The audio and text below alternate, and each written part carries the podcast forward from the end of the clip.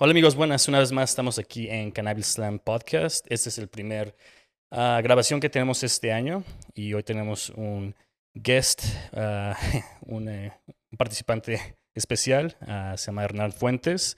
Él ahorita nos está viendo desde, bueno, estamos hablando con él desde California, parece ser, Hernán, o no me acuerdo. ¿Sí me escuchas, Hernán? Sí. Okay. Desde California. Hola, correcto, desde, desde bueno. California, correcto. Sí. Pues una vez, nos puedes dar una pequeña introducción acerca de ti, quién eres y de dónde vienes y a qué te dedicas, por favor. Bueno, Sarín, eh, claro, gracias, muchísimas gracias por la invitación, eh, pues, y, qué bueno ver esta iniciativa que, que estás realizando eh, en México para dar a conocer más sobre la industria del, del cannabis.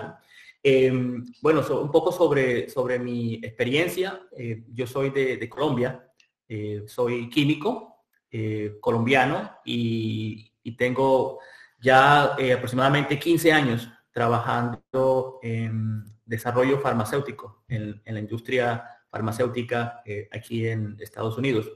tengo un doctorado en química analítica y esa es mi área principal de, trabajo. Entonces, eh, trabajado en varias compañías en desarrollo de diferentes eh, farmacéuticos para eh, HIV, para SIDA y también para eh, enfermedades eh, raras, enfermedades huérfanas. Y actualmente soy el director de desarrollo analítico en una compañía en San Diego, California, trabajando en medicinas para el cáncer. Ah, ok, ya veo. ¿Y cuánto llevas, eh, cu cuándo hiciste el cambio de Colombia a Estados Unidos? Bueno, yo, yo vine a Estados Unidos eh, hace 21 años. 21 años eh, vine a hacer el, el, posgrado y bueno, terminé mi doctorado y, y me quedé trabajando acá. Empecé con compañías farmacéuticas. Como te comentaba, ya son, ya son 15 años aproximadamente trabajando en, en, en, esta área de desarrollo farmacéutico analítico. Ya veo. ¿Y todo ese tiempo lo estuviste ahí en California o has estado en diferentes estados en Estados Unidos? No, eh, inicié en el área de, de Nueva Jersey. Eh, hace, hace 15 años eh, esa área era el, el epicentro de la, de la, industria farmacéutica. Eh, la mayoría de las compañías farmacéuticas multinacionales estaban en, en esa área. Tú, o sea, recuerdo que salía y estaba Merck, eh, Schering Plough, Johnson Johnson, Pfizer, toda esta compañía estaba esta, concentración de, de, compañías farmacéuticas en, esa área. Y, bueno, en, los últimos años eh, la industria farmacéutica ha cambiado mucho.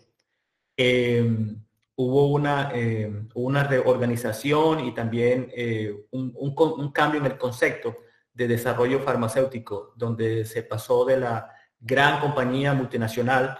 Eh, muchos tal vez en México eh, eh, conocen los complejos farmacéuticos en Xochimilco, por ejemplo, donde eh, Merck tiene una, una, planta muy grande.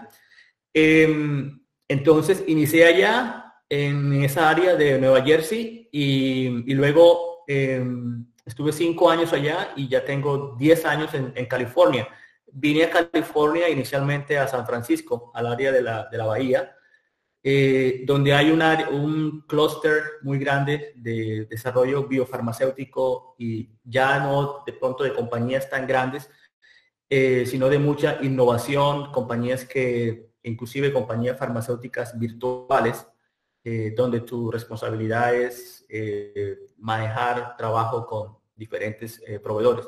Entonces, eso ha sido un poco como el, el, el desenlace de, de, mi carrera, ¿no? Inicié en compañías grandes multinacionales y ya, eh, digamos, después de moverme a, a California, eh, he estado trabajando con compañías medianas eh, como Gilead, que trabaja en, trabajamos más que todo en hepatitis C y SIDA, y también ahora con compañías un poco más, más pequeñas y con un concepto virtual donde pues tus proveedores están en, están en China, están en, en Europa, están en, en, otros lugares de, del mundo y tu función es simplemente eh, manejar ese trabajo eh, a, a, a, distancia. Entonces diríamos que tú estás más como en el research and development, ¿no? De la analítica o, o cómo lo veríamos. Sí. Sí, correcto, así es. Eh, desde en, las compañías farmacéuticas en particular, la función del departamento analítico es garantizar y desarrollar todos los métodos de análisis que al final que soportan o, que apoyan el, desarrollo. Tienes que garantizar que durante todo el, desarrollo farmacéutico tienes control de impurezas, tienes, tienes control de, de la concentración del, activo y una vez ya ese producto llega, llega a ser comercial, eh, debes tener una, una, cartilla de cuáles son los, los controles analíticos que debe realizar, eh, que debe cumplir ese producto para que pueda ser liberado al, mercado. Entonces, eh, el, desarrollo, el, departamento analítico, la, la función es esa, desarrollar toda la estrategia de control, los sistemas de calidad y los métodos de análisis, las especificaciones, eh, garantizar la estabilidad del producto con estudios de estabilidad. Eh, de eso se trata. Entonces, eso nos lleva a lo de cannabis, ¿no? Entonces, para que la gente que está escuchando esto, yo lo veo de dos maneras y tú me puedes corregir. Una, claro, es el research development, si estás tratando de o ya creaste un, un, un, se llama? un farmacéutico, ya lo has probado, todavía sigue la fabricación, ¿no? Y todo eso tiene que tener procesos, calidad, etcétera. Y luego está el otro lado como de, como estamos hablando del uso recreacional, cosas así, que nada más estás tratando de estar bajo una regulación, ¿no? Nada más estás analizando tus productos para que estén bajo la regulación que te está pidiendo el gobierno. Son dos mercados diferentes y son dos cosas totalmente diferentes. entonces hablemos un poquito más porque antes que nada, ah, yo te conozco porque estuviste en Colombia, yo estuve en Colombia por dos años y estuve asesorando unas empresas allá. Y pues nos conocimos en LinkedIn, ah, nada más para que el público sepa. Y era porque tú, este, tú ibas a hacer un, ibas a desarrollar, ibas a, ¿cómo se llama? A, consultar, ¿no? A asesorar a una empresa que quería abrir un laboratorio de cannabis en Colombia. Entonces, no sé si podemos hablar un poquito de eso primero. Ah, ¿qué, ¿qué, pasó con esto? ¿Cómo surgió el proyecto? y cómo te involucraste en él, ¿no? Claro, claro, Salim. Eh, bueno, eh, es, yo, pienso que lo, lo, miras de una manera muy correcta. Sí, son dos áreas, efectivamente. Em, en um, RD, em, en, en, la, parte farmacéutica, todo, esa, todo ese soporte analítico es necesario durante el desarrollo del, del producto. Y, y, ya luego que tienes un producto comercial, eh, ya se pasa a lo que se llama control de calidad o QC. Em, ¿cómo, ¿cómo, llegó entonces, ¿Cómo llegué yo entonces a la industria del, cannabis? Em, hace, hace tres años yo estaba con, eh, eh, iniciando a, establecer un laboratorio en Colombia. La idea era eh, un laboratorio para control de calidad farmacéutico. básicamente es, digamos, la extensión de mi trabajo y quería tener un laboratorio como te comento, eh, yo trabajo con laboratorios en, Asia, en Europa, en otros países y, hay muy pocos laboratorios en América Latina que ofrezcan servicios de análisis a, compañías eh, americanas. Eh, convencí a mi, a mi jefe en la, compañía en ese momento, estábamos en, San Francisco, y estábamos implementando este laboratorio en, Colombia. Y, bueno, en ese momento estaba en Colombia el proceso de aprobación de la regulación para, para, cannabis. Y un, amigo de Colombia que tiene una, una empresa productora de, cannabis se acercó a mí y me dijo, oye, este laboratorio que lo que tú vas a hacer en farmacéutica es también lo que se va a necesitar en, cannabis. Eh, todo lo que es eh, los análisis de control de calidad, de metales, de plaguicidas, todo ese tema Em, entonces eh, empezamos a hablar sobre la, idea y, sí, efectivamente, había mucha eh, similitud eh, mucha, entre lo que el laboratorio para, de control de calidad farmacéutico necesitaba hacer y lo que la industria naciente de cannabis en Colombia iba a estar necesitando. Y una pregunta, perdón, te interrumpirte. Antes de que tu amigo te dijera esto en Colombia, ¿Tú ya, ¿Tú ya sabes algo de esto o estabas involucrado en la industria de cannabis o en, en, California o en Estados Unidos o nunca lo hayas pensado? No, nunca lo había pensado. Nunca lo había pensado. Eh, sí escuchaba que en Colombia eh, esto se iba a aprobar. Esto se viene hablando desde el 2016 en Colombia y algunas algunas personas decían, no, esto va a ser, esto va a ser grande, esto va a ser un boom, esto va... Sí, pero no, nunca realmente me, me, interesó. Eh, Entonces, eh, no, no, conocía sobre, sobre ese tema.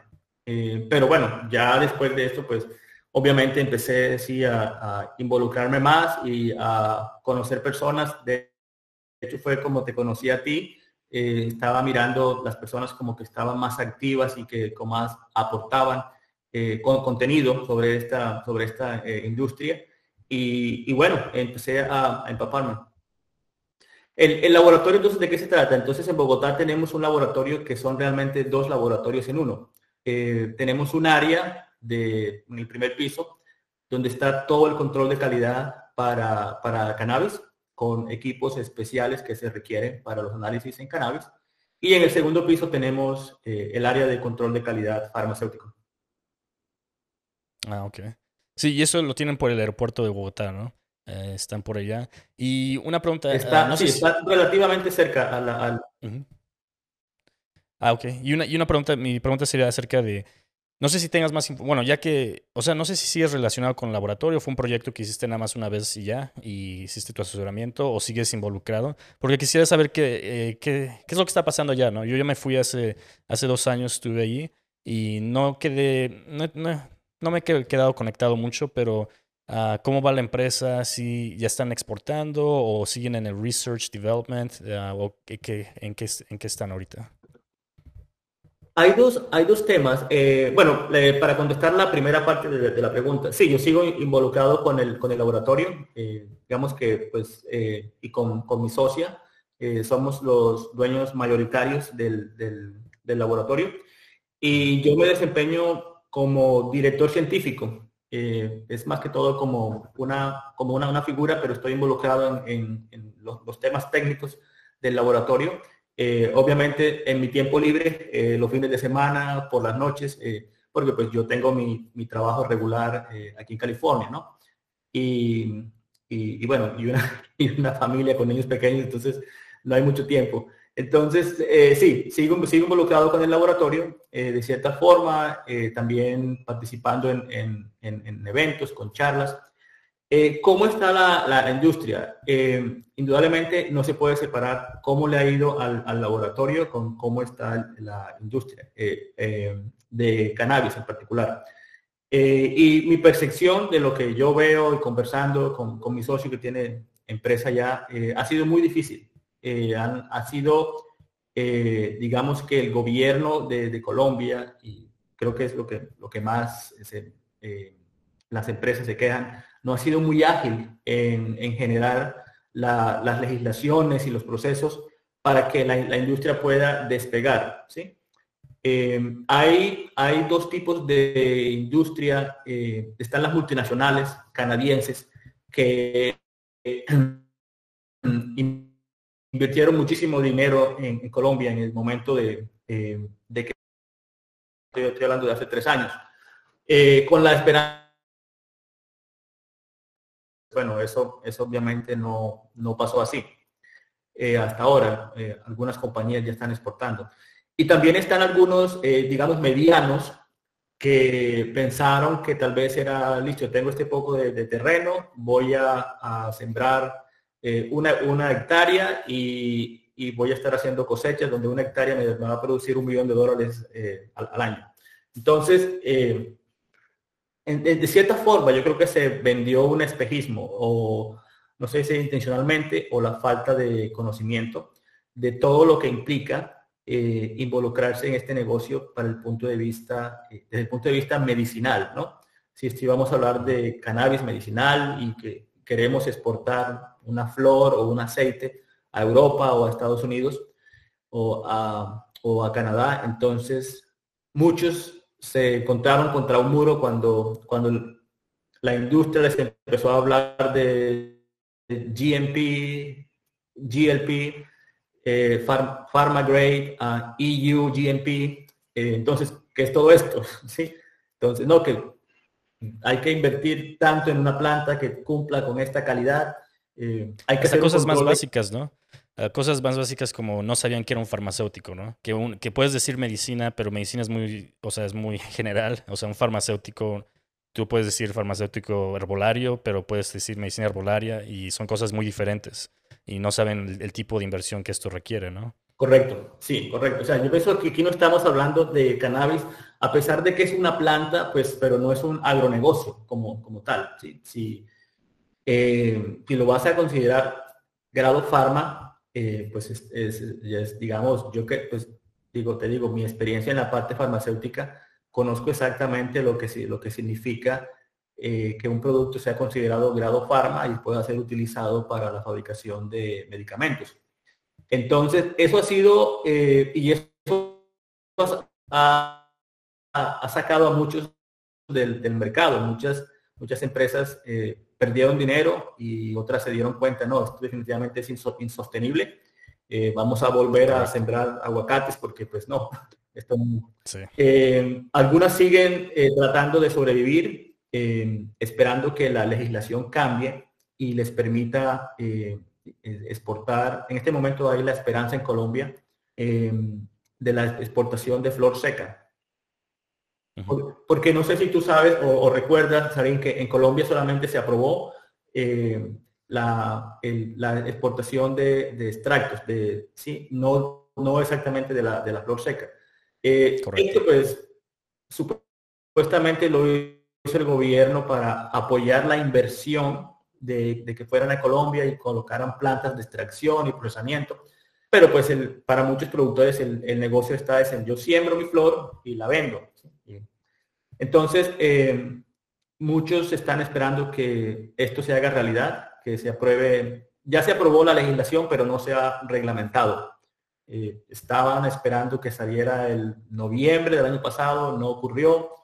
Eh, muchos esperan el cambio de gobierno, entonces hay mucha incertidumbre en ese. Y yo creo que para resumir, en este momento las empresas están tratando de sobrevivir y esperando que, que las cosas cambien. ¿sí? Eh, la pandemia, por supuesto, llegó hace dos años y también eh, afectó mucho, afectó mucho eh, todo lo que se venía moviendo, ¿no? todo el mundo tuvo que encerrarse, bueno, entonces algunos pararon operaciones, otros continuaron. Ha sido, ha sido, han sido dos años bastante difíciles. Me lo imaginaba, este, como te digo, no, no tengo mucho contacto, pero cuando me fui de Colombia, ah, casi casi todo nuestro asesoramiento era decirles esas verdades, ¿no? Que no querían escuchar, decirles, mira, esto va a tomar mucho dinero, mucho tiempo, y la verdad no tienes la inversión para hacerlo, solo. Ah, bueno, eh, gracias por la actualización, sí no sabía que sí, sí fue de esa manera una, bueno, este, acerca de California, ah, tú que estás ahí, yo sé que hay, hay muchos, bueno, cada país, es debido a la regulación que tienen hasta en los estados, es como salen los, los ah, laboratorios analíticos, ¿no? Y ya, es más, antes de llegar a esa parte, nada más déjame tocar una cosa más de lo que estabas hablando. Lo mismo de lo que estás hablando está sucediendo en México. Lo mismo, vienen estas empresas, viene mucha gente de Estados Unidos y lo vende como el oro, ¿no? El oro verde, diciendo va a haber farmacéuticos y podemos ser el líder mundial de cannabis para todo el mundo. La misma historia que se, dijo en Colombia está diciendo en México. Entonces yo sé que mucha gente pues va a invertir, va a perder dinero y, mucha gente no sabe lo que tú estás explicando, que esto es un... O sea, estamos hablando de Merck, ¿no? Una empresa billonaria que le toma años llegar a un farmacéutico y comprobar la eficacia y que sí funciona y cuánto funciona, ¿no? Entonces, este, mucha gente aquí tiene como esa, esa, ese mismo como Dream, ah, que están pensando de que ah, lo van a legalizar y vamos a hacer medicinas y vamos a exportar medicina. Y pues es algo, es una realidad que a mucha gente no le gusta escuchar, pero qué bueno que la mencionas porque uh, gente que no, como nosotros que tiene experiencia, eh, sabemos que no es algo fácil y lo están vendiendo de una manera que no debe ser. No debe de ser. Pero entonces, este, pasando a, a, California, yo conozco muchos laboratorios allá. Claro, todos conocen, bueno, mucha gente que está en la industria conocemos Steep Hill. Uh, pero también está Enresco, Enresco Laboratories, que es uno de los más grandes que hay en California. Exactamente. Y a lo mejor los, los, los, voy a entrevistar en estos días.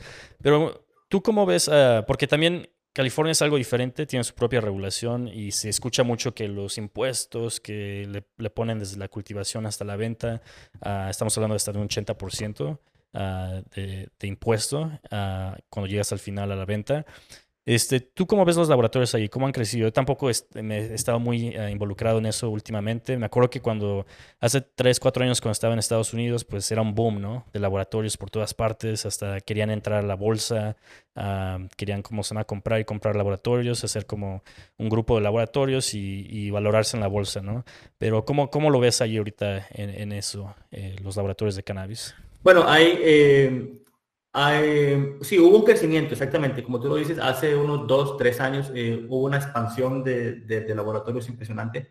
Eh, hubieron algunos que lograron establecerse muy bien y, y que se, realmente se comprometieron con, con, eh, con, con la industria para hacer las, cosas bien y, para hacer este, un poco de investigación y, y sí por el, el, que tú mencionas, por ejemplo, eh, Steve creo que es uno que pues, todavía is still around, todavía está. Y, bueno, realmente no, no he visto eh, escándalos de, de, parte de ellos.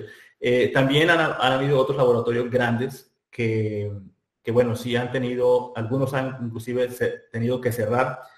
Eh, yo pienso que en, tanto en California y en otros estados también de, acá de la, costa oeste, eh, Oregon y Washington, han habido laboratorios que han violado las, normas. Eh, pienso que hay la, la regulación como está, eh, casi que incentiva que los laboratorios tengan esa intención como de manipular los, datos. Y ha sido, es algo que no se puede tapar con, con las manos, ¿sí? A, los productores les interesa, les interesa eh, que su producto tenga un alto contenido de THC o, CBD y, los laboratorios son quienes tienen eh, ese veredicto. un certificado de análisis del laboratorio es quien dice su producto tiene tanto. Entonces, eh, si han habido malos actores en la industria y eso es algo que, ha, afectado mucho, afectado mucho. Hablando un poco de California y a nivel global, eh, uno de los problemas, eh, de las dificultades que aún afronta la industria desde el punto de vista analítico es la inconsistencia. Eh, y esto se, deriva, se deriva de que falta regulación a nivel federal. Entonces, cada laboratorio desarrolla sus métodos de la manera que ellos creen que es apropiado.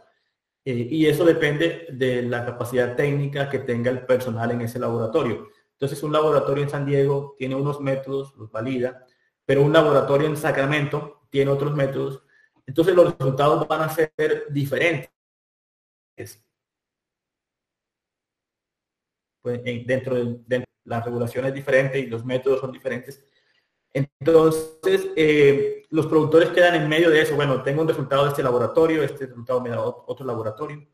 Eh, afortunadamente ya eh, ciertas agencias como la, la AOAC, la ASTM e inclusive la USP están haciendo esfuerzos no oficiales, por supuesto, porque pues estas, por ejemplo, la, la USP es una entidad eh, federal, ¿no? entonces, la, no, puede, no puede intentar regular algo que no es federal, aprobado federalmente porque estarían, hay, una, hay un conflicto, pero sí ha sacado, sí ha sacado como guías, como eh, no oficial, sino una guía de lo, de lo que podría ser una, eh, una posible regulación y una, unas normas de, de análisis. Entonces ya se empieza, ya se empieza a ver un poco esa, esa regulación y eso va a ser benéfico porque como te comento, inclusive aquí en Estados Unidos con toda la tecnología, con los mejores equipos,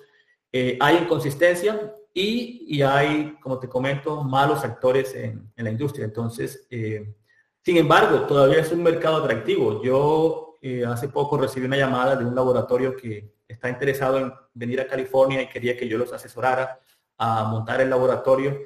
Eh, también existe la, eh, la, situación donde muchos laboratorios de California están expandiendo a otros estados que están abriendo eh, la regulación, algunos de los, de los más grandes. Ya han habido consolidaciones, están haciendo expansión a estados como Oklahoma, la, la Florida, por ejemplo. Entonces, eh, digamos que todavía es, eh, yo pienso que sí hay oportunidades, hay todavía oportunidades, pero es un reto para hacer las cosas bien. hay que tener un cierto, bueno, los equipos apropiados, el personal que entienda analítica y que pueda resolver problemas, porque cannabis es, la analítica de, de cannabis es, es muy particular. Sí, porque por lo que estás diciendo es donde entra el dinero, ¿no? O sea, para la gente que está escuchando, cada estado tiene regulaciones diferentes. Entonces, a veces, ah, usualmente si fuera federal, y tú me dices si esto es correcto, no, habría un laboratorio, bueno, laboratorios centrales en el país, donde se mandan todas las muestras, las analizan y dan los resultados. Therefore, bajando los costos y haciendo esto más eficiente. Pero como cada estado tiene una regulación diferente, pues a veces los laboratorios no se quieren ir a otros estados porque tienen que cambiar todo o tienen que hacer cosas diferentes. Ah, y a la misma vez ah, hay mucho dinero, ¿no? Como tú dices, este, este tipo de análisis que están pidiendo está sobre regulado, entonces hay mucho análisis que se requiere y pues ahí es un como, ahorita es una oportunidad para hacer negocio. Uh, y lo que pasa es que entran esos malos actores que nada más quieren hacer negocio, ¿no? Entonces, por eso ves muchos laboratorios que también cierran. Ah, se ha visto muchos laboratorios que se abrieron y se cerraron porque la gente que lo abrió no sabía nada de análisis y quisieron nada más poner, como se llama, el negocio enfrente de todo. Uh, es una cosa muy interesante para la gente en México y en Latinoamérica cuando están viendo la legalización, porque en México si se legaliza federalmente, ahí no va, aquí no va a haber leyes así de que por estado y es más posible que se hagan laboratorios grandes que, como se llama, abarquen todo México pero sí es una oportunidad muy grande. O sea, cada vez que se abre un estado, nosotros hacemos mucho análisis porque pues somos una empresa de, trabajo para una empresa de CBD. Entonces, este, se analiza el, ¿cómo se llama? El, ¿cómo se llama? El, bruto y el cuando lo fabricas y cuando haces el producto final. Entonces, siempre estamos viendo laboratorios y vemos cómo cambian los precios. Y por ejemplo, cuando abrió Arizona, vimos cómo fue un boom y los laboratorios estaban llenos, ¿no? O sea, te daban el resultado como en 30 días, ¿no? Entonces, este, es, sí es un boom, pero también como estamos hablando de Colombia, hay que ser como eh, grounded, de que sí es un boom, pero también hay, riesgos, hay factores que, que, no cualquiera que entre va a ganar, ¿no? Ah, así como si nunca has cultivado y te vas a meter a cultivar, ah, no es una muy, buena idea, ¿no? Porque hay muchas cosas que no sabes de esta industria y me imagino que es lo mismo con el análisis de cannabis. Correcto. Sí, Ahora, de lo que estabas, de lo que estabas hablando acerca de, que no hay una regulación federal, entonces no tienen como una guía que todos pueden seguir para tener resultados ah, equitativos. ¿Dónde entran los, los proveedores, los fabricadores de los instrumentos analíticos? Porque yo sé que ellos ahora tienen sus propios, eh, o sea, cuando te venden un instrumento te dicen, también te damos la, ¿cómo se llama? Los métodos. Sí. Eh, eh, ¿Tú crees que eso ayuda a que el mercado tenga resultados equitativos? Bueno, eh, no, eh, no, realmente no, porque si tú entras a la página, por ejemplo, de Perkin Elmer o de Agile, ¿sí? Ellos tienen métodos, ellos tienen métodos y, eh, es igual. Ellos han, con sus científicos de desarrollo, han desarrollado métodos que ellos, desde su concepto, creen que funcionan y sí, funcionan, pero van a ser diferentes a los métodos que desarrolle Perkin Elmer, porque Agile, pues ellos quieren, van a ser con columnas Agile, con equipos ágiles, ¿sí? Eh, entonces vas, el método va a ser eh, eh, diferente, ¿sí? obviamente, y, para ellos pues el, interés es vender. Ellos entonces desarrollan estos métodos para darle al, cliente la herramienta, que sea un plug and play solution, ¿sí? Llegue, aquí tienes equipo, conéctelo, un de este botoncito, un de este otro, y aquí tiene el resultado. ¿sí? Que y en muchos casos es lo que el cliente necesita. Eh, sí, eh, un productor no tiene idea de química analítica.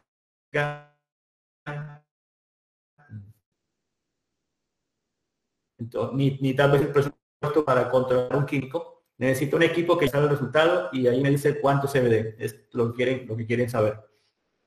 Entonces, eh, ese tipo de clientes son ideales para los equipos, para los vendedores de equipos porque son clientes que no van a cuestionar, venga, pero es que esta columna que usted tiene o este equipo no tiene la sensibilidad o tiene esta falla. No, es, esos son para los vendedores de equipos, los productores como tal son clientes perfectos, porque no cuestionan mucho, no cuestionan mucho la química detrás del, del, del equipo, de la técnica, entonces, de cierta forma, no ayuda, pero pues en este momento es lo mejor que hay. ¿sí? de hecho, pues yo personalmente, cuando estaba desarrollando los métodos para mi laboratorio, me fui a todas estas páginas de los vendedores, de, Shimatsu, de Waters, Perkin Elmer, Agilent, y tomé todos los métodos y mira, ok, este, corramos este, no, si da bien, este otro, mirando. Entonces como que al final terminé con un método híbrido, como un poquito de este, un poquito de este, un poquito de este, mirando qué, qué se podía eh, implementar en, mi laboratorio, ¿no? Eh, con base en los reactivos que tenía o, o la columna que tenía o el tipo de análisis que yo quería hacer. Entonces, eh, pero pues no todos los, los, productores tienen esa, tienen esa capacidad de, de tomar esas decisiones o de hacer ese análisis crítico.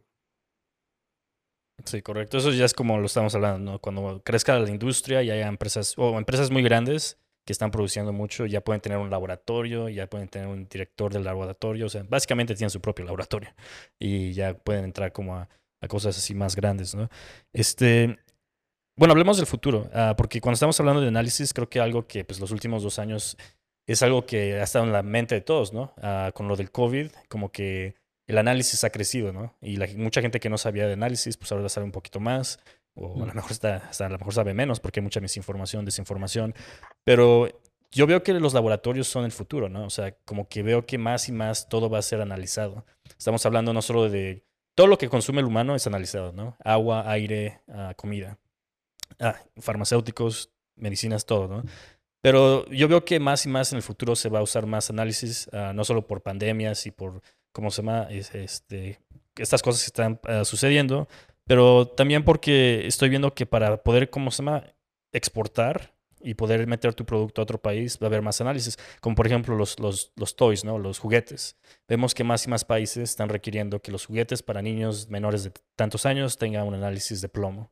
entonces, hacia futuro, ¿tú cómo ves ahorita el, cómo se llama el negocio analítico? ¿Se ve bien? ¿Cómo lo ves? Sí, el, yo pienso que, como tú lo ves muy bien, el futuro eh, requiere mucho eh, la parte analítica. ¿Por qué? Porque eh, bueno, las regulaciones cada vez son, más eh, estrictas, ¿sí? Digamos, hoy, hoy sabemos mucho más de lo que sabíamos hace, hace 10, 15 años en cuanto a algunos patógenos. entonces, hay, hay, un poco más de, conciencia en el consumidor. Tú ves, tú vas al mercado, por ejemplo, y ya ves que las personas se toman la tarea de, mirar el, el, label, ¿sí? Ya desde, el punto de vista más sencillo, cada, todos estamos más conscientes de lo, de lo, que estamos consumiendo eh, y nos interesa saber, bueno, qué hay aquí en esto, ¿sí? Eh, yo, yo lo vivo, por lo menos mi, mi, esposa siempre está pendiente de mirar el label. Eh, mi, esposa es mexicana, de hecho. Ah, entonces, para tener una idea así general, eso está ocurriendo. A nivel industrial, por supuesto, cannabis, recuerde que estamos hablando de, si estamos hablando de cannabis medicinal, ¿sí? Estamos hablando de un producto que, bueno, va a ser consumido por personas de pronto con un sistema inmune, eh, inmune comprometido, ¿sí? Donde, donde cualquier patógeno o, contaminación por microbiológico o pesticidas puede tener eh, efectos eh, devastadores, ¿sí? No es igual, por ejemplo, otro, otro producto que es, pues, es, es, intended para el, para el consumo de personas sanas. Estamos hablando de cannabis medicinal y en temas de personas, por ejemplo, con, eh, con cáncer, ¿sí? Eh, para el tratamiento de los, de los efectos, que es uno de los usos más, eh, más, más comunes del, del, del cannabis. yo, de hecho, personalmente lo acabo de utilizar en un familiar que tenía que consumir este, este producto y y bueno, muy interesante que realmente el producto que utilicé fue un producto que yo analicé en, mi laboratorio. Entonces, eh, digamos que te da como confianza y, ver, ver eh, en primera fila que el trabajo que estás haciendo y lo que pasa en cannabis tiene, tiene, tiene un efecto, ¿no? Eh, yo sabía exactamente lo, lo, que había, en lo que yo, yo le estaba dando a este familiar, porque yo analicé en, en mi laboratorio. Entonces, imagínate el impacto que tiene eso. Em, entonces, la parte analítica sí, definitivamente muy importante. Ya hablando a nivel de, negocios, el análisis es quien, define tu, precio. Si tú tienes un kilo de, aceite eh, y tú tienes el, precio, depende de qué, porcentaje de, CBD tengas o qué porcentaje de THC, y eso te lo da la analítica. ¿sí? Eh, si tu lote puedes venderlo o no, depende si, si está contaminado o no. Eso te lo dice la analítica.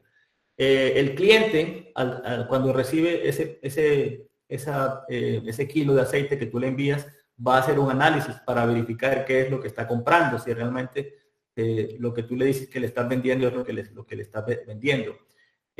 a nivel farmacéutico, si quieres, si quieres formular, tienes que saber cuánto tienes en tu materia prima para poder colocar en el, producto que estés formulando. a medida que la industria avance, se va, van a haber una necesidad más grande en otros temas como estudios de estabilidad. Digamos, los, los farmacéuticos tienes que saber cuál es la estabilidad para establecer temas como la fecha de, vencimiento, por ejemplo. En Colombia estamos trabajando mucho en esto. Ya, sí. Muy, muy interesante lo que estás mencionando. Perdón, no, eso es muy interesante porque eso, ah, no sé si podemos hablar un poquito más. Dices que estás haciendo unos estudios en, Colombia. Nosotros también lo vemos, ¿no? Y no lo vemos porque es algo que nos los regulen o porque es, como se llama? Como Research and Development, pero porque también queremos saber cuándo nuestro producto, como se llama? Ya no es eficaz, ¿no? Pero por lo que yo he visto, y tú me puedes decir si tienes algo, algo de información, lo que hemos visto, y esto no es nada como científico, hemos, lo, hecho, lo hemos hecho de la manera correcta, pero es de que después de un año, eh, ya hace cuenta, si lo embotellas y digamos que tienes mil miligramos cuando lo embotellaste, eh, ya después de un año ya está a la casi la mitad. Pierde como se, ¿cómo se llama? Y breaks down, o ¿cómo se llama? Se, se descompone a otro compuesto, eh, el CBD, por ejemplo. ¿Tú sabes cómo lo están viendo? Eh, ¿Qué es lo que están viendo en el mercado? Sí, eso es crítico. Eso es crítico, Sarín, los estudios de estabilidad eh, porque eso es lo que depende, bueno, para, para el productor, ¿no? Si yo, si yo tengo un, extracto y lo quiero procesar más tarde, ¿por cuánto tiempo puedo procesarlo antes de que se empiece eh, a perder? Eh, en, en, cuánto tiempo empieza a bajar la concentración del, del activo, ya sea CBD o, THC. Y te ayuda también a establecer cuáles son las condiciones de almacenamiento. ¿sí? Por ejemplo, eh, dependiendo de las condiciones de temperatura y, humedad, esa, esa rata de esa eh, degradation rate ¿sí? Eh, va a ser diferente. Entonces, tienes que establecer, eh, bueno, lo tengo que almacenar en recipiente ámbar, a condiciones de refrigeración y me dura tanto. A condiciones de temperatura ambiente, me dura tanto. todo eso es importante. Y, y en Colombia, por ejemplo, son, son estudios que el INVIMA ya exige a los que están eh, desarrollando formulaciones magistrales, eh, o sea, medicamentos. ¿sí? Eh, exige esos estudios, de, esos estudios de estabilidad. En Colombia están pidiendo mínimo tres meses para hacer un registro, porque son, porque son formulaciones magistrales, o sea, que se, se, se formulan a un paciente en particular y son para uso pronto. ¿sí? Si ya el estudio es para eh, una, una, condición diferente, ya se requieren el estudios de estabilidad más largos, a seis meses, a, a 12 meses. Nosotros hemos hecho estudios, estudios hasta 12, 12 meses y hemos visto casos donde sí, el, producto resiste dependiendo de cómo esté formulado, pero también hemos visto casos donde la estabilidad también decrece significativamente eh, sobre todo en el caso de THC. ¿sí? Si las condiciones de almacenamiento no son apropiadas, decrece la concentración muy rápidamente. Sí, correcto. Y eso es muy interesante y muy importante que la gente que está escuchando esto sepa, especialmente si quiere entrar al negocio, porque aquí vemos como todavía no ha sido fully, este, completamente legalizado y no se puede importar aunque sea legal el CBD lo que ves es que mucha gente lo compra de gente, bueno, como intermediarios de California, de, de Oregon, Pero yo siempre que me enseñan las fotos, antes que nada alguien les manda una foto, ¿no? Como en una cocina. Y digo, ¿dónde está esto? O sea, ¿dónde lo están poniendo? ¿Dónde está? ¿Está limpio el lugar? Pero no solo eso, pero ¿cuánto ya llevan con ese kilo de CBD, no? Eh, estamos hablando de cuando está todavía en, como se llama, está en, en frascos, no está embotellado, está como en lote, ¿no? Entonces, luego lo traen a México, lo mandan por paquetería, no sé cuánto tiempo la gente aquí lo tiene almacenado y luego de ese, de ese lote hacen otros lotes y lo venden a otra gente y luego esa gente lo embotella, no sabes ni cómo lo embotellaron. Entonces ya, ya al final, aunque tengan el certificado de análisis del lote, que tampoco pueden verificar o ver si sí era de verdad lo que les dieron a ese lote que compraron, ya no sabes qué tiene ese, ese, ese, ¿cómo se llama? ese producto. Pero ellos lo venden como que tiene mil miligramos o que tiene 500 miligramos o 3000. Lo venden a un precio muy alto. Y entonces eso es algo que también nosotros siempre estamos diciendo a la gente, o sea, si tú me enseñas algo que está hecho en México, es muy posible que no es lo que dice la... o sea, te puedo decir como un 90% de que no es lo que dice la etiqueta. O no es CBD y es puro THC, o es puro aceite de coco, o es puro aceite de oliva, o tiene una cantidad tan pequeña que no vale la pena comprarlo al precio que te lo están vendiendo. Interesante, es, es muy cierto, muy interesante lo que dices, Darín. Y, yo le he visto, mira, hace dos meses estábamos... Eh, estábamos en, el laboratorio, de hecho en Colombia, eh, estábamos haciendo un, curso de, bueno, de todo esto, de analítica, de, cannabis, y les dijimos a los participantes, traigan una, muestra, cada, cada, quien tiene muestra, eh, tiene derecho y le vamos a analizar. Y llegó una, una señora con un frasquito, unas goticas que había comprado en, en, la calle, en, el centro de Bogotá. Dice, no, que aquí tengo esto que tiene eh, 80% de, de, CBD. ¿sí? Entonces, bueno, listo, vamos a analizarla. Eh, la, la, hicimos según el, según el método, según el método del laboratorio de análisis y no nos salía, no, no salía nada. No, salía eh, esperando nosotros un 80%. Corrimos un método que determina concentración a ese nivel. Y bueno, entonces luego lo hicimos eh, inyectándolo tal como la señora trajo el, el, aceite, que es algo que nunca se debe hacer en cromatografía porque pues vas a inyectar una cantidad de cosas al, equipo que te puede hacer daño. Pero a mí me quedó la duda, vamos a analizar. Hicimos el análisis y bueno, empezamos a ver una cantidad de, picos, una cantidad de material y un pico pequeño de CBD y otra cantidad de cosas. Tenía, tenía 8%, 8.5% de CBD y una cantidad de cosas que pues, obviamente no era el objetivo del, estudio, que qué más era lo que había en ese, en ese, en ese. Entonces, la señora, pero uy, no, y yo me he estado tomando esta, estas goticas. Entonces, fíjate que es un, es un tema muy, muy delicado, así, desde el punto de vista de, de salud. Eh, y de que, bueno, sin, sin hablar del, del, engaño. Pero lo que tú dices es muy cierto, eso nunca pasa en farma, de que eh, tú tengas un material, una, una materia prima, que tiene un certificado de análisis que a lo mejor fue hecho bien cuando se hizo, pero lo que pasa después, ¿no? Eh, no hay ese control, ¿sí?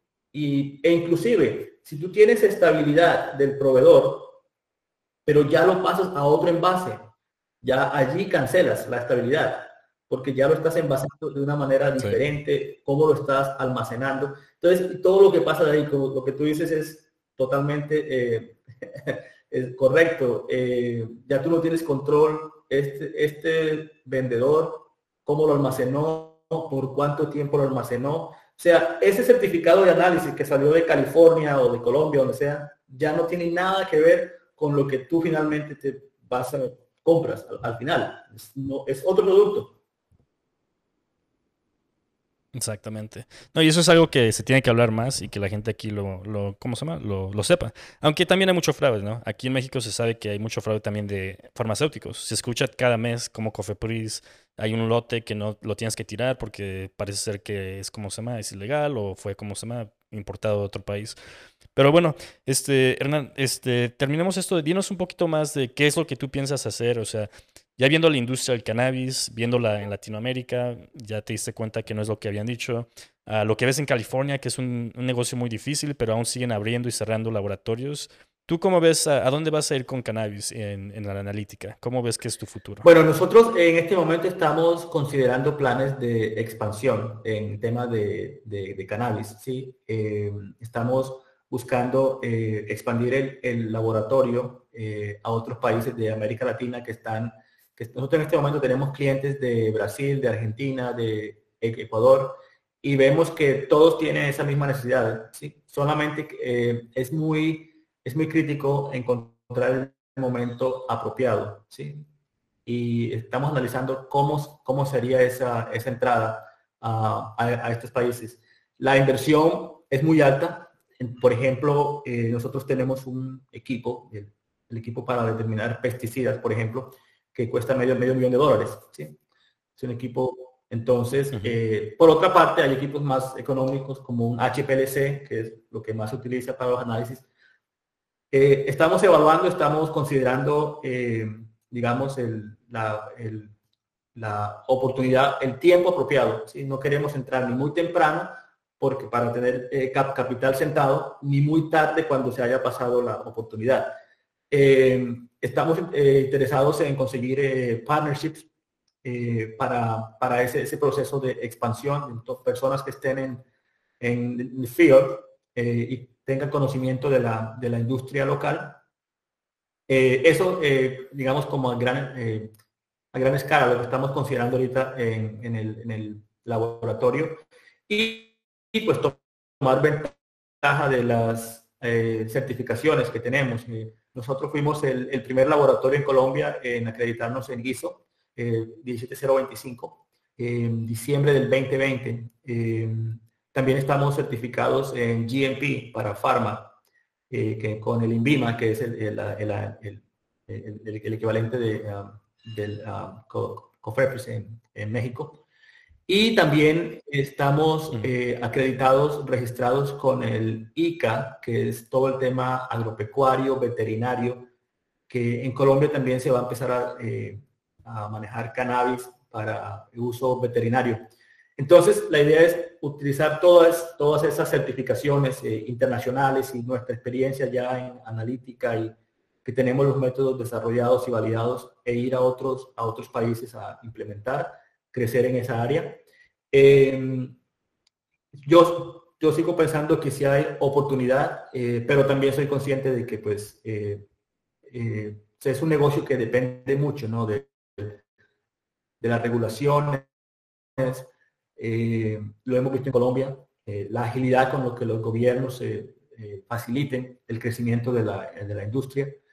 yo no estoy muy familiarizado con, con México, digamos que hubo un tiempo donde parecía que ya iba a ocurrir la legalización, luego las cosas como que bajaron un poco. Realmente en este momento no, no, no sé cómo está la situación en México, qué tan pronto pueda ocurrir pero sí es algo que me interesa y, bueno, además que pues mi esposa quiere que, como ella es de México, quiere que, que tengamos un laboratorio en México, entonces, pero bueno, ella es del ¿De qué estado es? De México, sí, de la, de la capital. Ah, ok. Sí. Ah, sí. Entonces, eh, sí, en eso estamos. Eh, en este momento estamos muy, trabajando mucho más fuerte en Colombia, al menos en, en la parte farmacéutica, que es donde hay una, eh, porque no es difícil obtener la, la, certificación del INVIMA para poder analizar productos farmacéuticos. Eh, además que tenemos eh, algunos equipos que son únicos en Colombia y eso nos da ventaja con, ante otros laboratorios.